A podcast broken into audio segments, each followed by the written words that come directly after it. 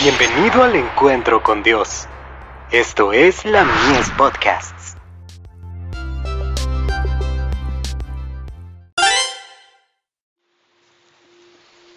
Recibiréis poder. Temperancia.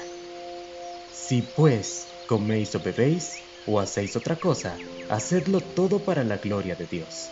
Primera de Corintios capítulo 10, verso 31. Dios exige que todos los hombres presenten en sacrificio sus cuerpos impuros, enfermos y debilitados por los hábitos. Espera un sacrificio vivo. Dios dice que el cuerpo es templo del Espíritu Santo, la habitación de su Espíritu, y por lo tanto requiere que todos los que llevan su imagen cuiden sus cuerpos para su servicio y para su gloria. No sois vuestros, escribió el inspirado apóstol, habéis sido comprados por precio. Primera de Corintios capítulo 6, verso 20. A fin de lograrlo, a la virtud agregue conocimiento, y al conocimiento temperancia, y a la temperancia paciencia. Es un deber saber cómo preservar el cuerpo en las mejores condiciones de salud, y es sagrada la responsabilidad de vivir en armonía con la luz que tan generosamente nos ha sido concedida. Si cerramos los ojos a esa iluminación por temor a ver los errores que no estamos dispuestos a abandonar, nuestros pecados aumentarán en lugar de disminuir. Si alguno se aleja de la luz, otro seguirá su ejemplo. Violar las leyes de la salud es tan pecaminoso como quebrantar uno de los diez mandamientos. Por lo tanto, cualquier transgresión de uno de los diez igualmente será una violación de toda la ley de Dios.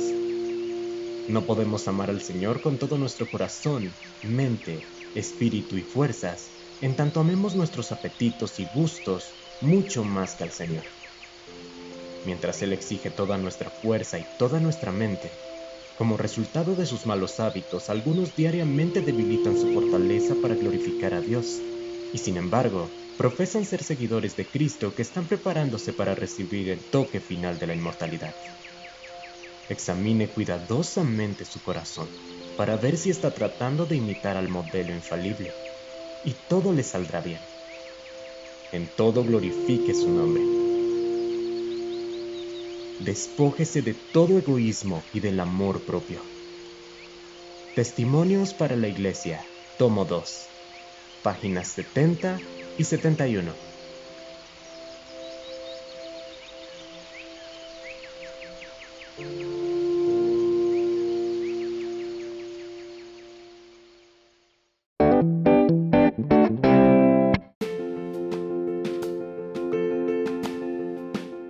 Visítanos en www.ministeriolamies.org para más contenido. Dios te bendiga.